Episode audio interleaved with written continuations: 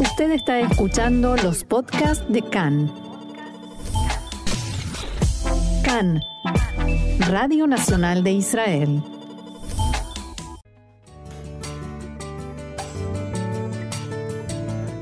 Bienvenidos, acompáñennos a recorrer la actualidad más allá de las noticias.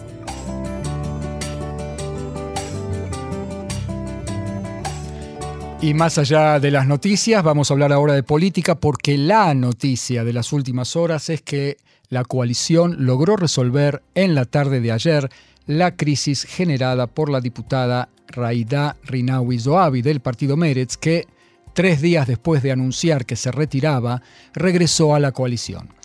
Como anunciamos en el programa de ayer, Rinawi Zoabi se reunió con el primer ministro alterno Yair Lapid y llegó acompañada por intendentes de localidades árabes. Después del encuentro y junto a Lapid frente a las cámaras, la diputada anunció un giro en U.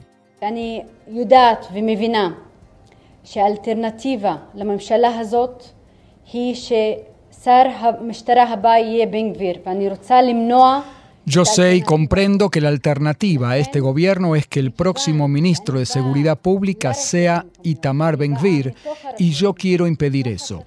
Y por ello, dado que provengo de las autoridades municipales y me dirijo a ellas y de las necesidades de la población árabe, voy a apoyar a la coalición, voy a apoyar al gobierno. Pero también quiero que el gobierno sea sincero y preste atención a la sociedad árabe israelí y sus necesidades, en salud, educación, vivienda e infraestructura. La PID, que se vio forzado a ser quien se ocupara de resolver este conflicto, dio un mensaje de bienvenida y reconciliación.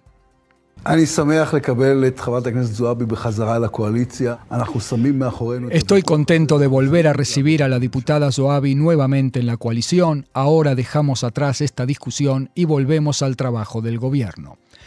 Hay quienes cuestionan a qué discusión se refería la PID todas las quejas y demandas que presentó la diputada Rinawi Zoabi en la carta de renuncia en las que hablaba sobre la mezquita de Al-Aqsa y el supuesto papel de Israel en la muerte de la periodista palestina Shirin Abu Akleh en Jenin parecen haberse desvanecido, como también se esfumó su posibilidad de ser cónsul israelí en Shanghai, en China, un cargo para el que se había postulado con el beneplácito del canciller Lapid.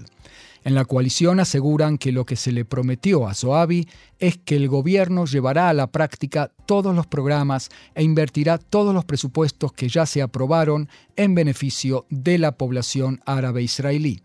En la coalición dieron su propia versión al respecto.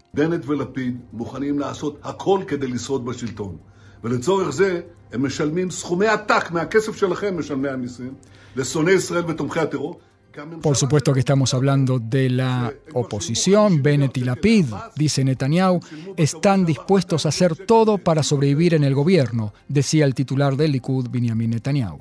Y para ello pagan sumas descabelladas de vuestro dinero, los contribuyentes, a quienes odian a Israel y apoyan el terrorismo, porque este gobierno depende de ellos. Ya le pagaron 50 mil millones de shekels a Mansur Abbas, a Ahmad Tibi 200 millones de shekels, por una ruta que y hoy le pagaron cientos millones a Zoabi. La respuesta del gobierno no se hizo esperar y la difundió el propio primer ministro Naftali Bennett.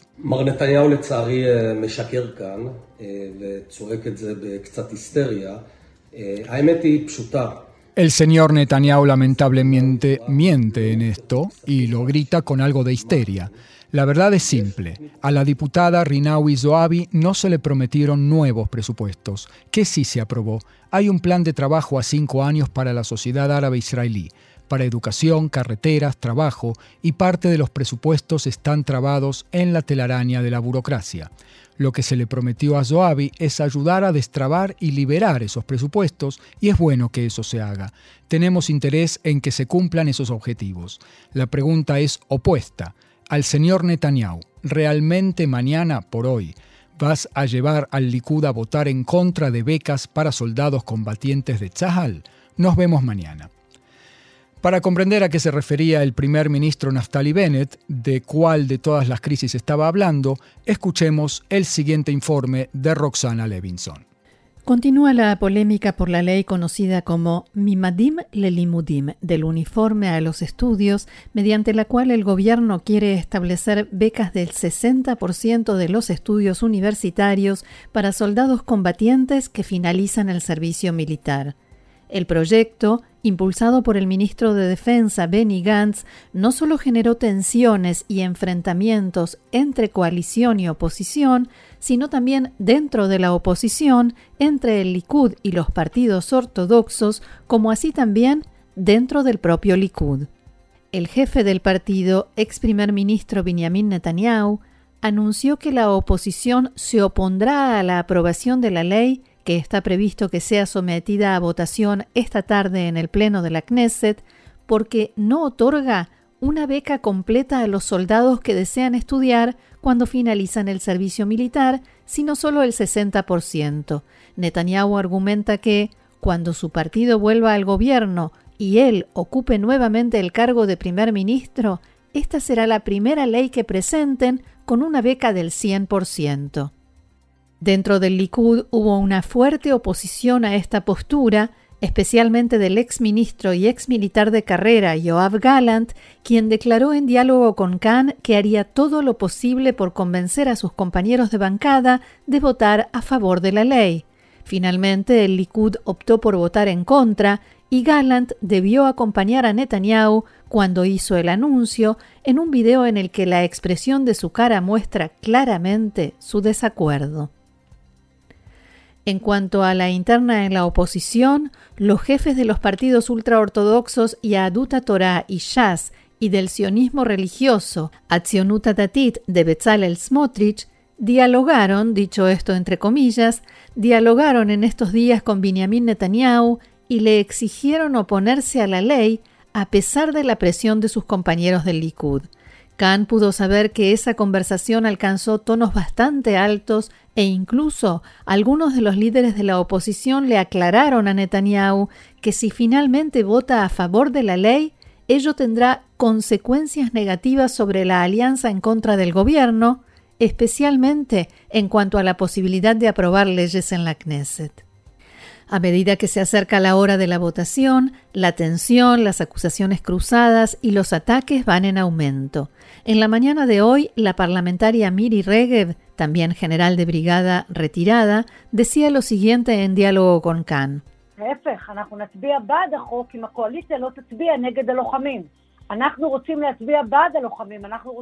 Al contrario, nosotros votaremos a favor de la ley si la coalición no vota en contra de los combatientes. Nosotros queremos votar a favor de los soldados. Queremos que los combatientes reciban el 100% y no el 60% de beca. Esta es una ley del Likud que se aprobó en 2016. En 2016 aprobamos el 100% de beca para los combatientes de 2017 y 2018. Este gobierno copió la ley y eso es bueno, pero no pueden presentarla con un 60%. Nosotros queremos darles el 100% de beca y ya vimos que el gobierno tiene dinero para Zoabi.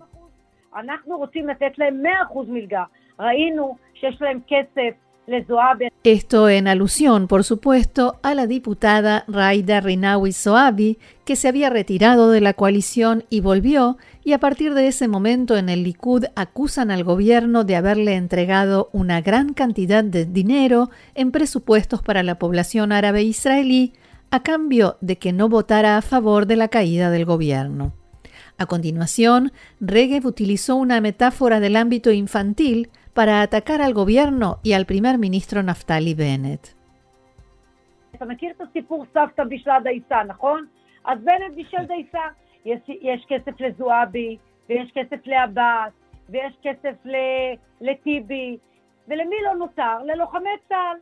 Conoces el cuentito de la abuela que cocinó un huevo, ¿no?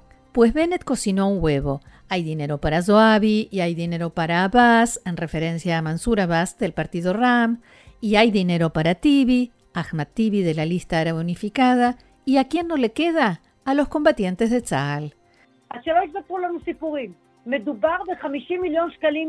Entonces, que no nos quieran vender cuentos. Se trata solamente de 50 millones de shekels para posibilitar una beca de 100%. Nosotros queremos votar a favor de la ley. Hemos llevado a cabo negociaciones con la coalición.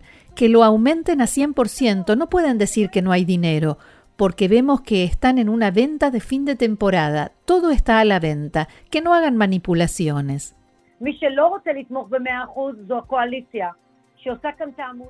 Quien no quiere apoyar el 100% es la coalición, que hace propaganda, difunde fake news, no dice la verdad, que no dice que esta ley se aprobó en la época del Likud, 100% de beca para los combatientes. Y más allá del tema específico de la ley, la parlamentaria Miri Regev continuó con sus críticas. Que esta coalición no nos dé lecciones de moral. Quien se alía con aquellos que apoyan el terrorismo, quien pone en peligro la vida de los combatientes, que no nos den lecciones de moral.